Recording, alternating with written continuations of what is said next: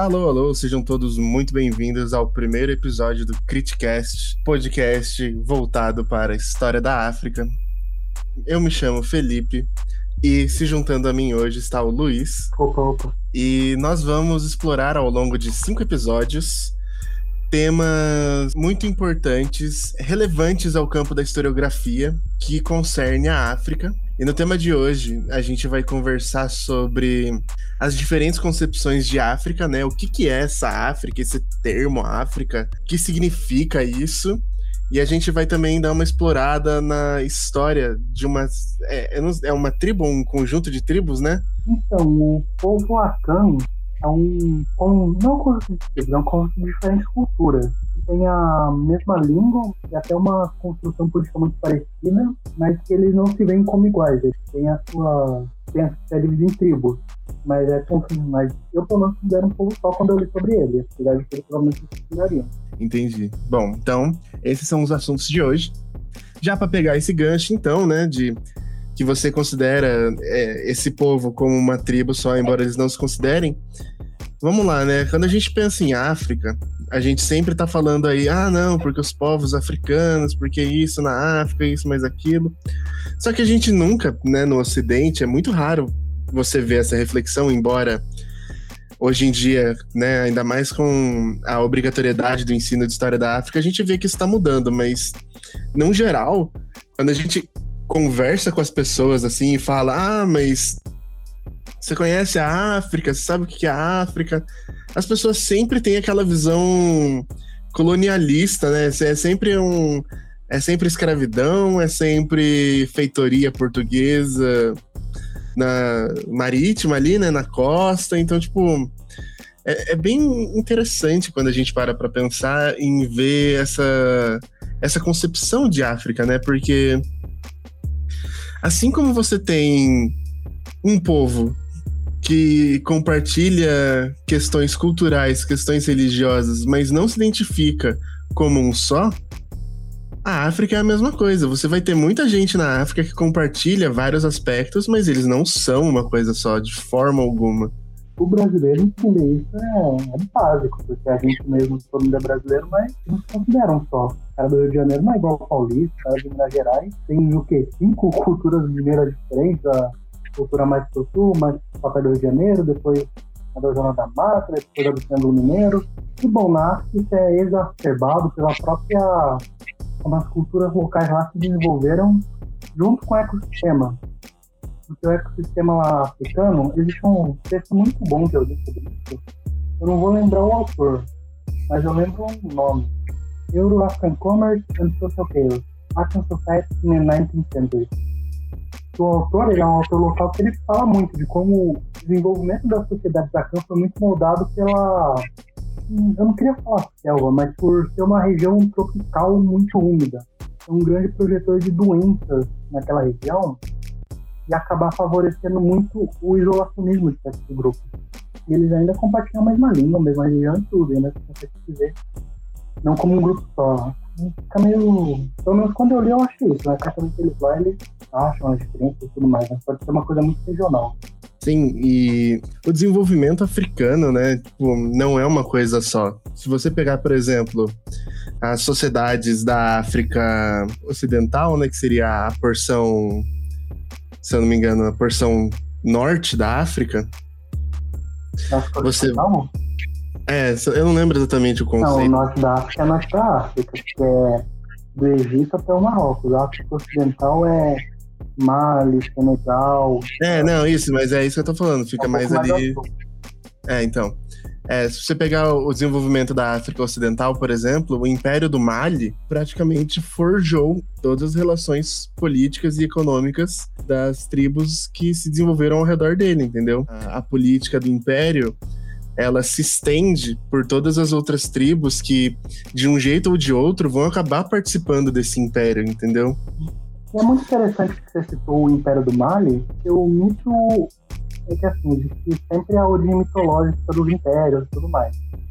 E o mito do Império do Mali é muito parecido com o mito do Império, não Império, assim, né? Confederação Achante. Confederação Achante foi o governo, o Império, o reino, que ficou mais conhecido na história. que no Império Malho, o que aconteceu, a história, eu não vou lembrar o nome, tá? Mas a história é que um rei feiticeiro, que era cruel e tudo mais, tentou conquistar todas, todas as tribos da região. E daí um, um jovem príncipe, que era da antiga linhagem real, que tinha sido criado em outra cidade, conseguiu reunir todas as tribos numa federação para enfrentar esse cara. E daí tem toda essa parte da do império ele não se constitui por uma autoridade centralizada, mas por um, um conselho que, que balde diferentes tribos, obviamente, né? Com autonomias regionais, mas com direitos e deveres também para a autoridade central. Então é um modelo muito diferente, por exemplo, do europeu, que desenvolveu na Idade Média. E o Akan é a mesma coisa. Só que eu não gostaria de editar como se desenvolveu o Mali, mas a, a configuração achante, por assim dizer, ela tem esse negócio do grande criador, que foi o Ozeito I, e através de, da, do gênio diplomático dele e tudo mais, ele conseguiu criar a federação, e teria até descido um trono do céu para ele e tudo mais. Eu achei muito interessante essas duas sociedades que, que não é certo a distância do Mali para o que hoje é Gana, que é onde tem a que é onde tem hoje a Confederação Atlântica, é uma, é uma distância considerável. Eu não vou, não vou saber a distância, mas imaginando o tamanho da África, comprando os mapas mentais eu tenho de jogos que eu jogo, deve ser uma distância assim de Paris em Roma. É, é, é longe. é bem longe.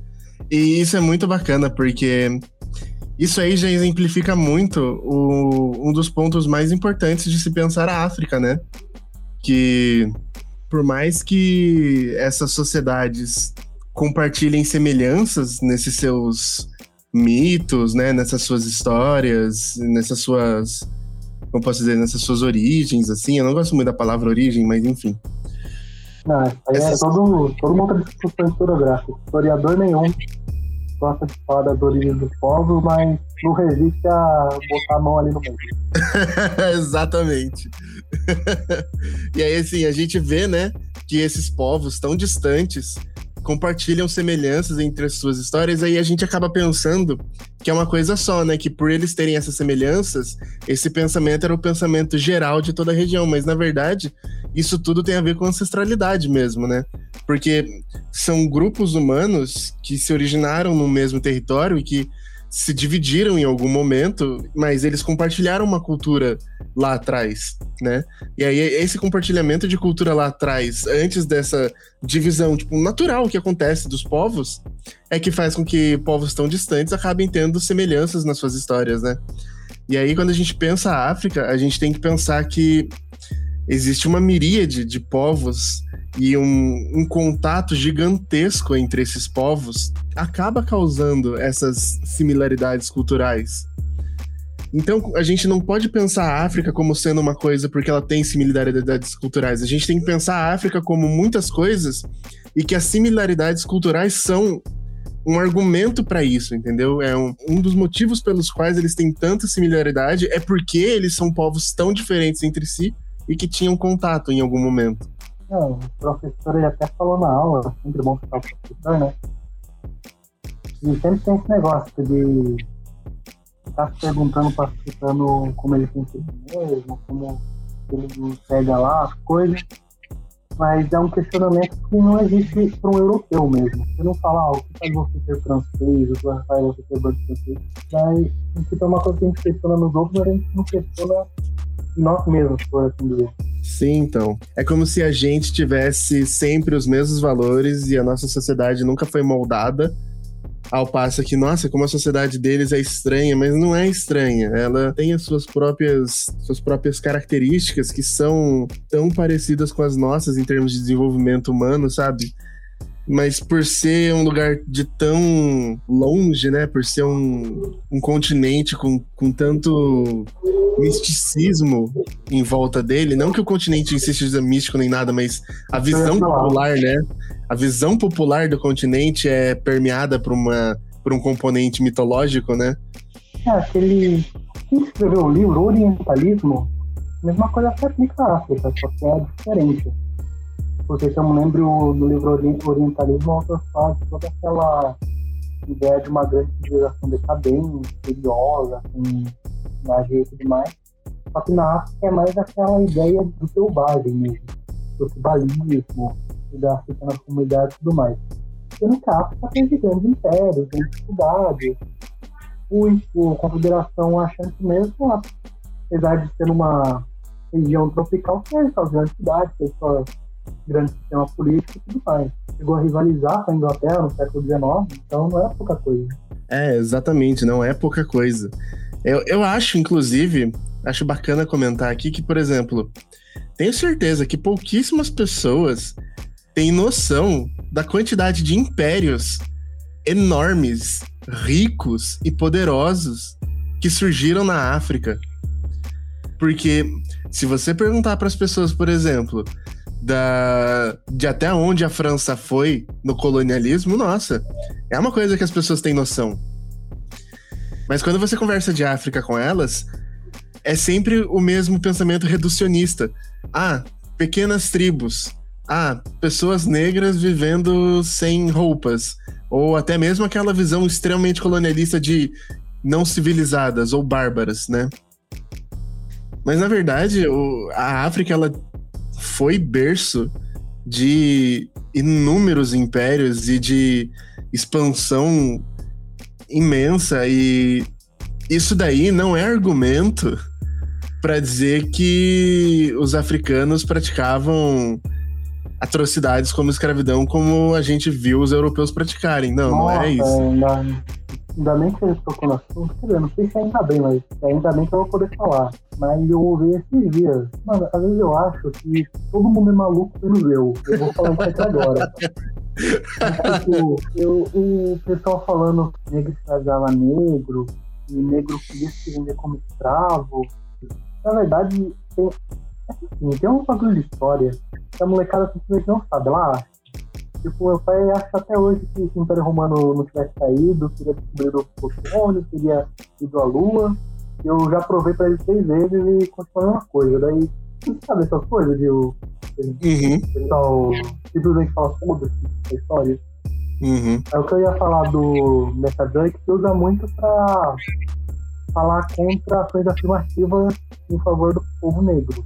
E eu acho muito interessante porque eu vi quando eu estava na Confederação Shank exatamente esses dois casos, mas como eu distribuí específico, em vez de eu não para falar de escravidão e só sabe, acabou ali, eu acabei vendo, por exemplo, no, na cultura africana, a escravidão ela era, não era um negócio de, ah, vou pegar esse cara para trabalhar para mim para a vida inteira até morrer. Na própria cultura deles, como era estruturada a sociedade, todo mundo tinha um senhor e um servo, por assim dizer, até a base familiar.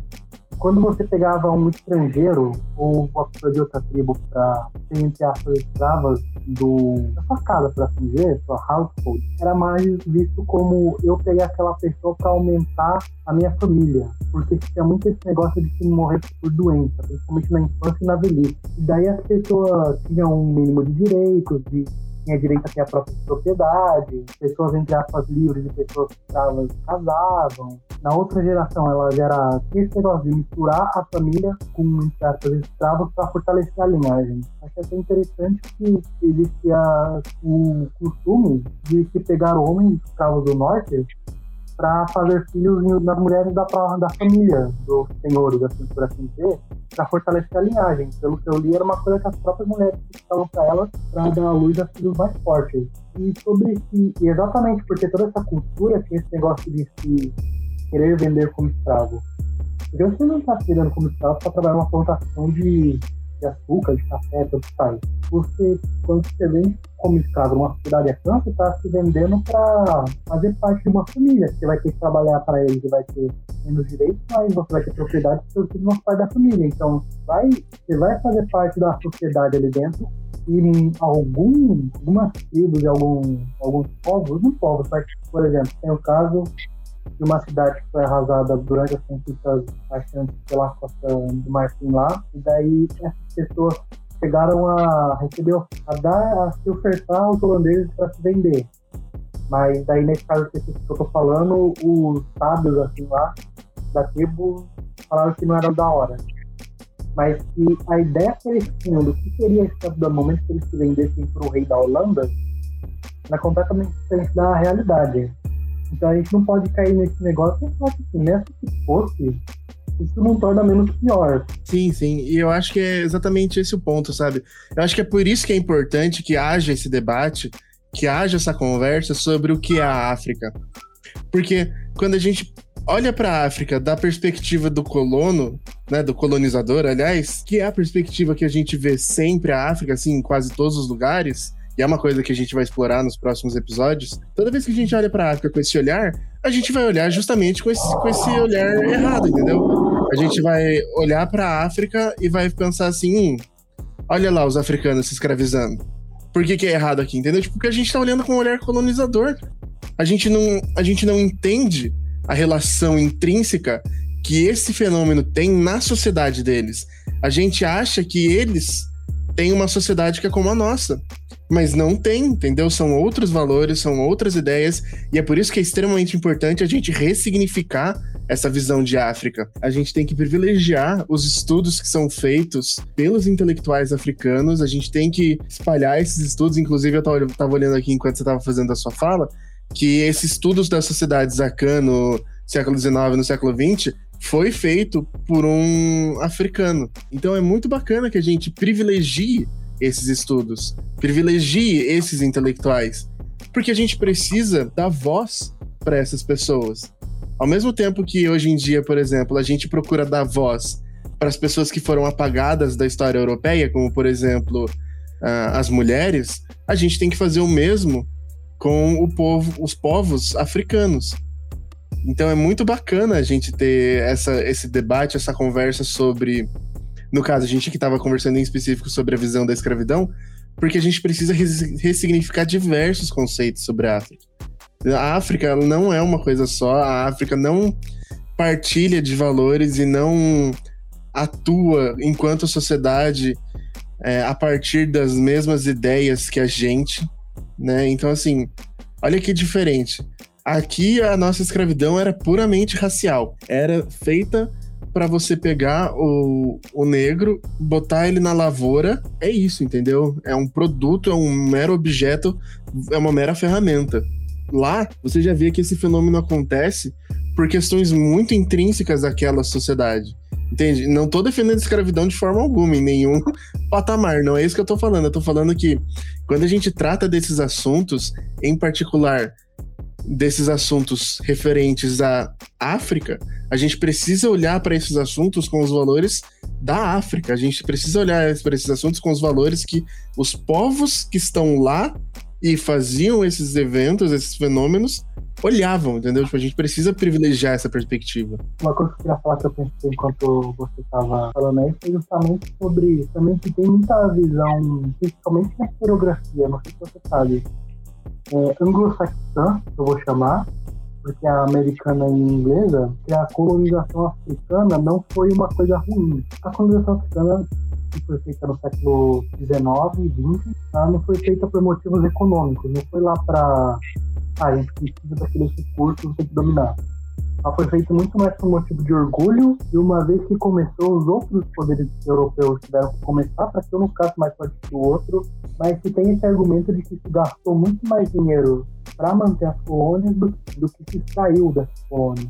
Eu acho esse argumento muito superficial, porque assim, você está vendo puramente valores econômicos do que saiu dali e no que colocou em valores de investimento em infraestrutura em educação, estrada, construção de gás governamentais e tudo mais. Sendo que foi uma, primeiro que é uma infraestrutura que privilegiava certas pessoas em detrimento de outras. Não é só que o branco estava por cima. Por exemplo, na Uganda, ele teve o massacre, é Uganda ou Ruanda? Não lembro agora.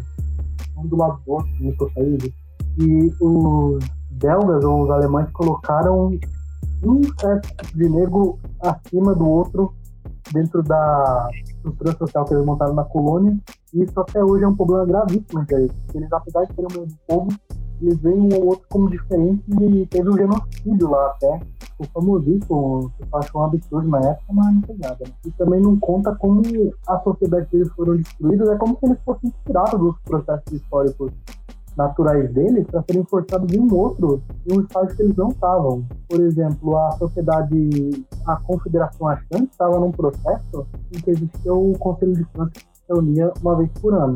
No século XIX, já com os, já quando os ingleses chegaram, já tinha, já estava, já teve se movido um sistema em que existia um conselho permanente. Então está sendo uma estrutura governamental cada vez mais complexa naquela região, devido também ao comércio que fazia com outras regiões do mundo. Então, toda essa invasão destruiu a sociedade dele. O catolicismo destruiu a base moral e espiritual que fazia na construção da sociedade. São países que estão em causa até hoje. provavelmente ainda no futuro vai se haver também muitas guerras das regiões por causa justamente da colonização europeia, que eles fizeram para eles a sociedade. E querem que as sociedades sejam agora como as europeias são. Sendo que as europeias tiveram o desenvolvimento histórico delas natural e os outros foram tirados delas para serem forçadas em outros. Não, eu entendo. E eu acho que, tipo, isso aí vai até de encontro numa coisa que eu tava pensando aqui enquanto você tava falando, que é o seguinte, né? Tipo, o colonialismo, ele foi tão prejudicial para essas sociedades que você tem. Assim, eles falam: ah, você pagou mais do que você tirou dessas colônias. Só que é realmente isso que você falou. Quando a gente pensa dessa forma, a gente tem que entender que isso é um pensamento eurocêntrico e voltado puramente para o econômico. A fetichização da África foi uma coisa que eles extraíram com o colonialismo.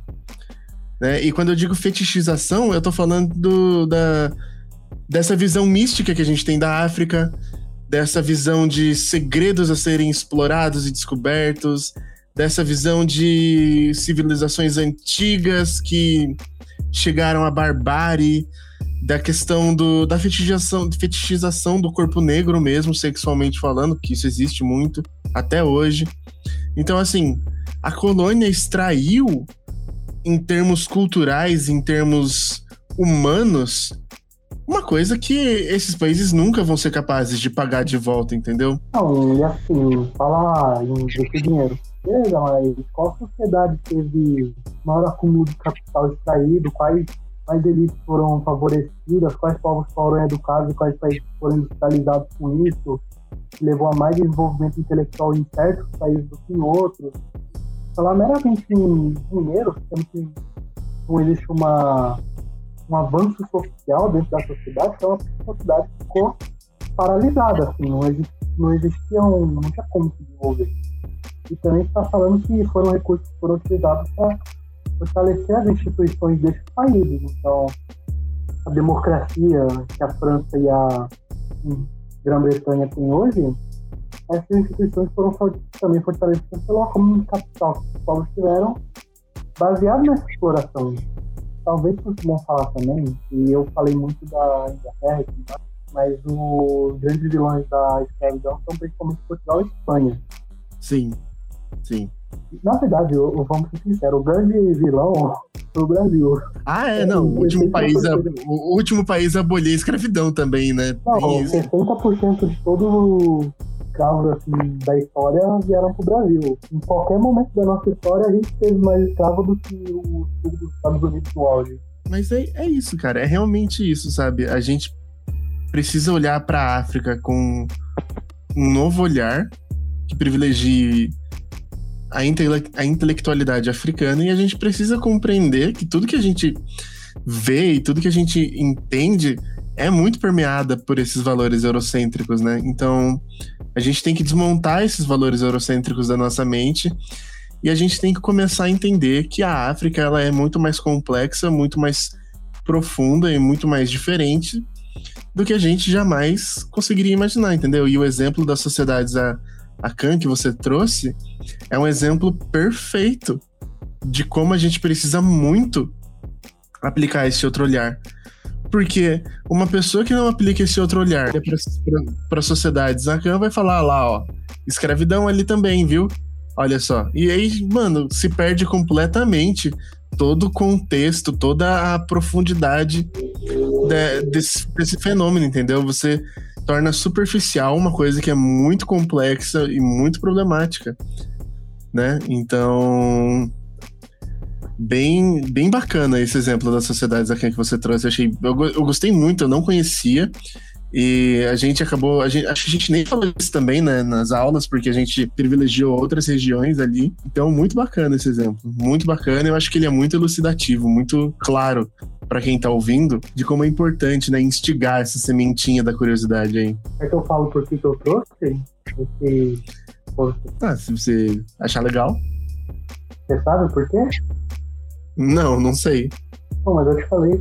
Ah, por causa da questão dos seus ancestrais que você estava comentando comigo? É que é uma história muito oral, que veio da parte da minha mãe, da minha avó, que a gente seria descendente desse povo. Seria do povo Miná, e daí também é uma. É que Miná também é uma etimologia usada para alguns outros povos também, não é necessariamente a Mas por causa da, do que tem na tradição oral, de onde se fala da região que a gente veio, eu acabo, a gente acaba privilegiando esse povo específico, esse é a consideração achante. E não é coincidência ser o mesmo povo que é o Super Choque, também é o, o Anansi, já ouviu falar?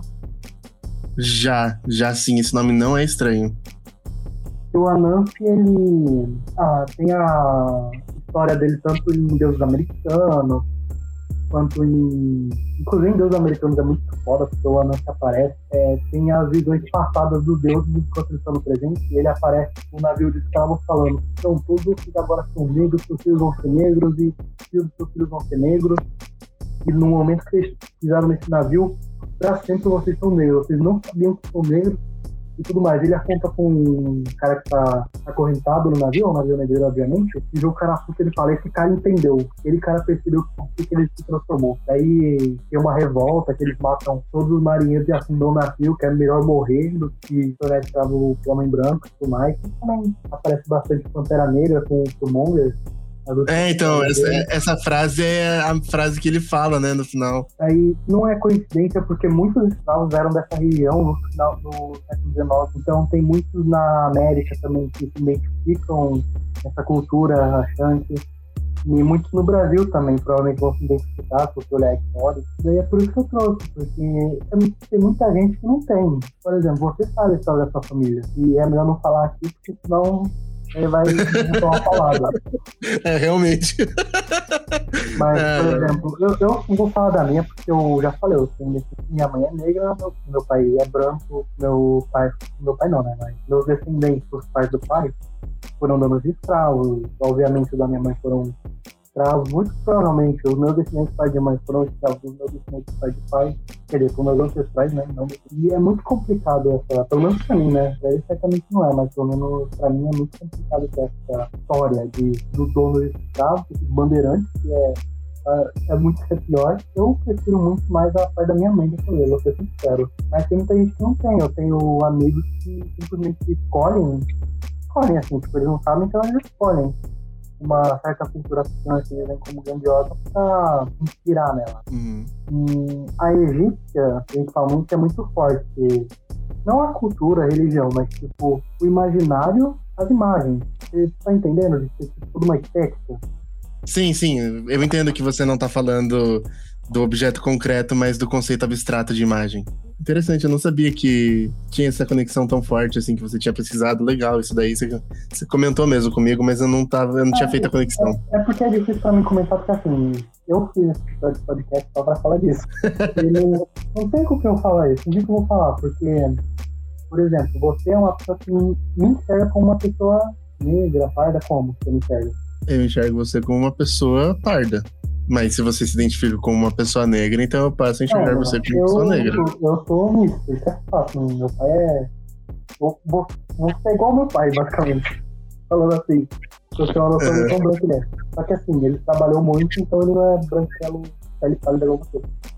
Desculpa aí ao certo. Não, não, imagina. Não, mas isso aí é pra separação histórica.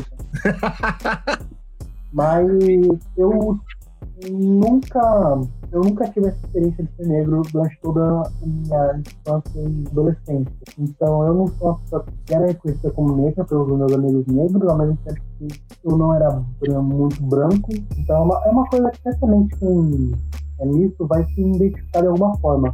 Tanto que eu tenho um único amigo meu, um, amigo, um único amigo meu, que é negro que já falou, Luiz, você é negro, não sei se você sabia. Eu falei, porra, realmente É, porque tenho eu- essa descendência. E daí eu não posso falar na universidade. Já teve lá o tribunal racial.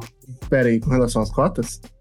É, teve esse problema e se formou um. Não é tribunal, mas eu vou falar um tribunal racial porque dá um impacto. Mas chamaram uma molecada forte ali pra verificar e contar a história e tudo mais. Sim, eu me lembro Então, disso. eu tenho muito medo de muita gente falar, mano, você não é. Você não pode falar que é negro. Assim, tanto que é muito complicado, na verdade, agora que eu tô começando a falar. E eu não sei, eu não consigo meio. É muito complicado, eu vou parar de falar, viu? Não, mano, eu achei muito importante manter esse seu relato. Em particular, porque o seu relato é o relato de outras pessoas que eu conheço na sua condição. Eu tenho uma amiga, por exemplo, que ela sempre me disse que na adolescência e na infância dela, ela não era negra o suficiente para se para andar com os negros e ela não era branca o suficiente para andar com os brancos. Então, ela era ostracizada por ambos os grupos raciais, entendeu? E ela ficava aí nesse limbo de ser só que tipo, ela se identifica como negra. Mas tem gente da comunidade negra que olha pra ela e fala: "Não, você é branca". Entendeu? E É, tem gente, esse e, negócio. tipo, eu, eu entendo esse seu relato por causa do relato dela, tá ligado? Eu consigo fazer essa conexão. o triunfo da sociedade do Império Português no Brasil foi fazer esse negócio do negro não. O pardo não saber que ele é negro, o negro não reconhecer o outro como negro. E a gente tem essa dúvida, porque a gente já viu em aula de história do Brasil, o negro, quando ele já estava no Brasil falava português, ele achava melhor do que o negro que chegava da África. Eles tinham a pele mais um pouco mais clara, e o negro africano era muito mais escuro, e o negro africano era muito mais revoltoso, assim, de literalmente fazer revolta. O Zumbi dos Palmares era assim, africano africano. Ele, tanto que ele era de uma etnia que reinante lá na África, por isso que falam muito dos Palmares ser uma, ser uma sociedade com escravos, mas era uma sociedade hierarquizada de acordo com as tradições que eles tinham na África. Não era escravo na, no modo da, da sociedade europeia. E ter essa. o negro na política negra é um dos maiores problemas desse país, eu acho. O cara fardo não saber que, porra, mano, você tem seus descendentes foram escravos. Ele se achar branco se identificar com essa elite que ele não é.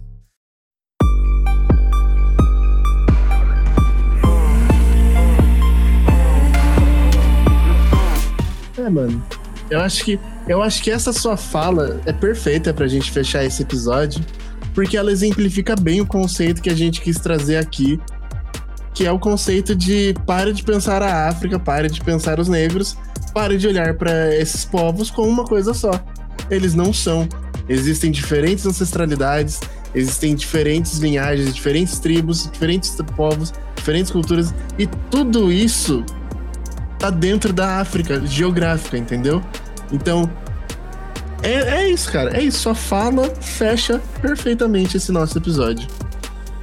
Ah, Então vamos ficar por aqui já, já deu 40 minutos que a gente tá gravando, ficou muito mais longo do que eu imaginei. Não achei que ser Não. Não, ficou muito bacana. Eu vou só então. Muito obrigado a todos vocês que acompanharam a gente aí nessa jornada hoje. Nesses 40 minutos, ou talvez menos, vai depender do Luiz. É, aqui também.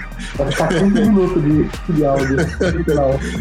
que nós ficamos aqui hoje. Espero que a gente possa ter elucidado questões que vocês ti- tinham sobre o assunto, ou então que a gente tenha colocado na cabeça de vocês aí umas sementinhas de dúvida e a gente se vê na próxima. Falou o texto citado. Eu não assisti o texto, mas a gente falou tem uma base de literatura. Eu vou pôr na descrição. Onde der pra pôr, eu vou pôr. Não tem onde eu vou pôr esse episódio aí. Hum, Tá, só, só ver aí que vai ter, caso você esteja curioso pra saber. E é isso, pessoal. Falou.